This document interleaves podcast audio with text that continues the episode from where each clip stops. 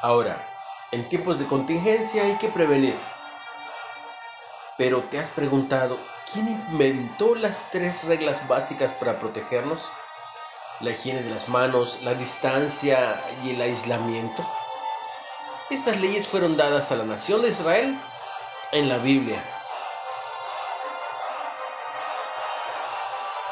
En Éxodo 30 dice, cuando entren en el tabernáculo de reunión se lavarán con agua para que no mueran. Y cuando se acerquen al altar para ministrar, para quemar ofrenda encendida para Jehová, se lavarán las manos y los pies para que no mueran. Y lo tendrán por estatuto perpetuo, él y su descendencia, por sus generaciones.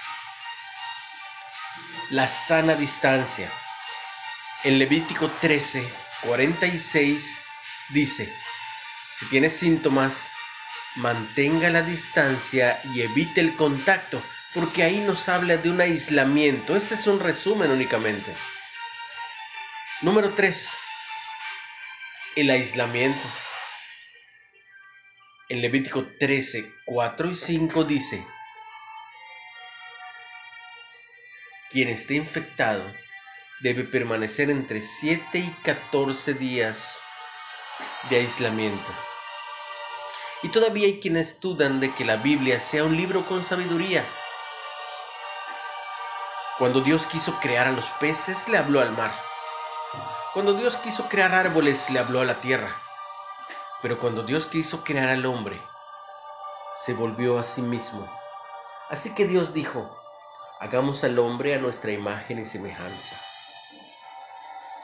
Pero analiza, si sacas un pez del agua, él morirá y cuando remueves un árbol del suelo también muere.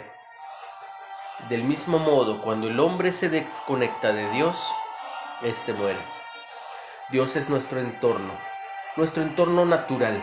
Fuimos creados para vivir en su presencia. Tenemos que estar conectados con Él y solo con Él, ya que en Él existe la vida. Permanezcamos conectados con Dios.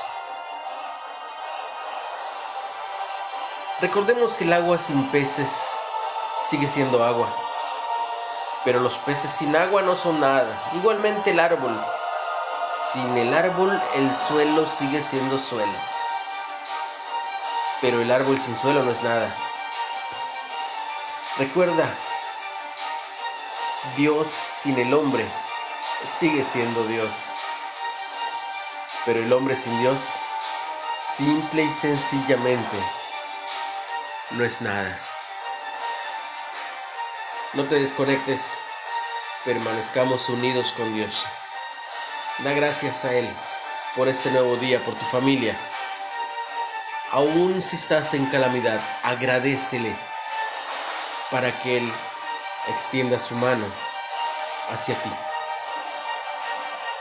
Comparte el mensaje y síguenos en Spotify como Reflexiones de Ávila con H.